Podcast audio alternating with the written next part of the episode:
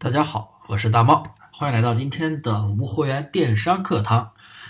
今天呀，给大家来讲这样的一个问题啊，很多新手朋友开无货源淘宝店群啊，为什么做不起来？有哪些原因？你中过招吗？首先啊，这一节课的话，我可能会分四节课来讲啊，因为原因，我会给大家来讲四个。如果一起讲的话，就非常非常的长了啊，所以我会分四节课。这是第一节，待会儿会讲第一个原因啊。大家也可以添加我的微信大猫五三八三，大猫五三八三拼音大猫五三八三啊，D A D A O 五三八三大猫五三八三。然后呢，我们呀无会员店群它起源于淘宝，开始于二零零二零零九年。其实，呃，大猫在二零一零年、一一年的时候开始接触的，碍于淘宝平台的固有模式啊，未能让人知道，很多都是传，有着传统淘宝啊。简单来说，那么很多人做无货源淘宝店群呀，开不起来的第一个原因是什么呢？原因之一，选品无脑铺，软件一把抓，无脑上货导致店铺起不来。因为首先选品是店铺运营的一个核心，如果说连产品都没有选好，那么后期的运营推广再怎么尽力，花再多的钱都是没有任何用的。选品是首步，也是决定你店铺开展的第一步。那么怎么选品呢？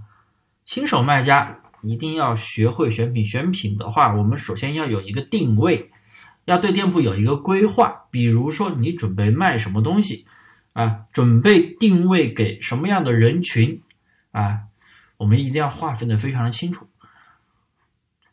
首先这是第一点，第二呢，有很多人会说，啊，那我就选竞争环境比较小的类目去做呗，小类目、小众的类目，的确啊，竞争环境小的类目相对而言，流量前期确实会起得快一些。甚至咨询量也挺大的，但是你能找出来的小众类目，别人也能找到啊！你能找到，我也能找到，我能找到的，你也能找到。那么很多人确实都想着去做小众类目。那么，当一个小众类目刚刚被开发出来的时候，等你发现的时候，可能就已经没有那么小众了。而且很多小众类目啊，都会出现。上家一家独大的情况，那是什么情况呢？啊，就是可能你搜那个产品的时候，你会发现只有一家旗舰店，或者说一家啊销量特别好的店，销量特别的好，评论也特别的多，其他周围的一些就几乎没有什么销量啊，或者都是一些高价的垃圾铺货店，然后没有任何销量，可能都是这样的店铺。那造成一家独大的情况，而且像这样的小众类目，如果是标品的话，基本上没有同款，没有拍立淘，人家没有办法比价，人家反正搜出来就是一个大店排到最前面，销量最好，可能价格也是最便宜的，因为你得加价呀。那么你这样去做的话，竞争是不是非常的激烈？啊，我我说到这里，可能有朋友就会。啊，质疑我，哎，大猫老师，人家都在说做蓝海类目，为什么你这里说不要做蓝海类目呢？不要做竞争环境大的呢？那这样的话，那不是都是错的啊？这里也要听我继续说完啊！我可没有说不让大家去做蓝海。那么我所理解的蓝海类目是什么呢？我所理解的不是类目，我所理解的而是子类目和产品。为什么呢？所以我不建议大家去找什么小众的类目啊，不管是红海类目还是蓝海类目，咱们里边都会有竞争环境比较小的产品啊，包括服饰鞋包。很多人觉得啊，服饰鞋包这个类目非常非常的大，好多人做，竞争是不是非常大？我是不是没有流量？那么你这样想，那肯定就是小白思维嘛，对不对？因为服饰鞋包里边也是有竞争环境比较小的词，蓝海产品，啊，所谓蓝海产品就是在线商品数少，那个词的在线商品数少，然后有一定的搜索热度、搜索人气，还有一定的转化率、点击转化率。那么这样的词，那我们就称它为蓝海词，对不对？它是竞争环境偏小的词，但是它的一个类目是红海类目，就是比较广泛的一个类目啊。服饰鞋包的话，我举这个例子，但是服饰鞋包里面是会有很多那种比较小众的一些产品，竞争环境小的产品。所以啊，我所表达的蓝海产品就是这个样子，而不是说有很多朋友他总在问我大猫老师推荐一个好做一点的类目，好做一点的竞争小一点的类目。我这么跟你说吧，所有的类目竞争都是非常大的，关键是在类目里边去找到竞争环境比较小的词和款，也就是我课程我自己的课程，我总让我的学员去找潜力爆款。啊，什么叫潜力爆款，而不是高销量的产品，对不对？因为你能挖掘到的宝贝，人家也可以挖掘到；我能挖掘到的，你肯定也能挖掘到。你能挖掘到的宝贝，那我也能挖掘到，因为大家都是通过数据在选品，对不对？你的数据，我的数据，大家都是能看得见的。所以啊，我们选品一定要有一定的技巧啊，不能够单纯的去去说，哎呀，什么样的类目比较小众，什么样的产品比较小众，因为。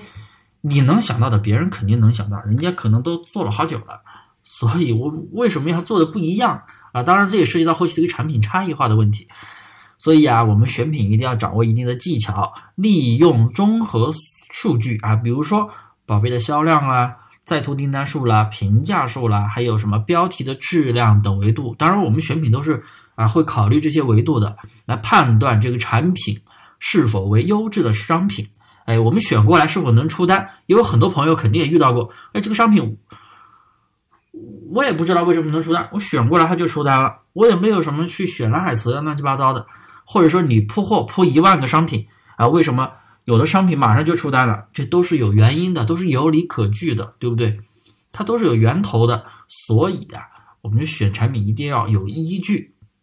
不能够用软件直接无脑铺货，直接哎呀哪个销量好爆款高爆款高人气，哎呀直接选过来，这样的店铺后期出单是非常吃力的啊。所以啊，就是我们选品要自己要有一个维度，要判断维度，你这样有理可据，每天才知道你该做什么啊。当然，就像我说的，并不是直接选爆款的宝贝。做过无脑铺货的朋友肯定都知道，单纯去现在二二零二零年，你单纯的去选择高销量的商品，直接加价到店铺里边，是没有任何的办法去获取更多的流量和订单的，啊，所以就是说啊，像我们我们有自己的选品方式，当然你你没有接触过，你自己也可以去也有一个自己的一个选品公式，可以去总结嘛，对不对？我我的精细化淘汰下选品公式，也就就我们自己总结的。为什么我们我们依靠什么总结的呢？我们上了产品，为什么这样的产品能出单？这个产品它有什么特点？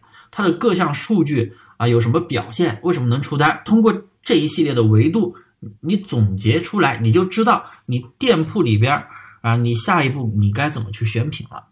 每个人店铺的情况不一样嘛，对不对？所以啊，这就是我今天。给大家讲的原因之一，无会员无货源开淘宝店群啊，新手为什么做不起来的原因之一。那么今天就讲到这里啊，接下来还有剩余的三节课啊，我会分别的发上来。欢迎大家啊，添加我的微信大猫五三八三啊，大猫五三八三，哎，大猫的拼音五三八三，有任何的问题可以跟我沟通啊，觉得我讲的有问题的。哪里有错误的，你可以在评论区跟我留言啊，我们可以去交流。